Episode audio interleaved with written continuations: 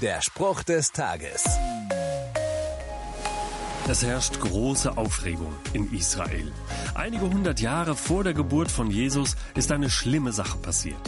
Gigantische Heuschreckenschwärme sind eingefallen und haben alles kahl gefressen. Wo es gestern grünte und blühte, gibt es heute nichts mehr. Nur noch trockene Zweige und Äste als stumme Zeugen einer Naturkatastrophe. Erzählt euren Kindern davon, fordert der Prophet Joel seine Zuhörer auf, damit sie es ihren eigenen Kindern weitersagen. Es gibt auch heute und in unseren Breitengraden einschneidende Naturereignisse. Zwar sind das keine Heuschreckenschwärme, aber Dürrewellen und Flutkatastrophen.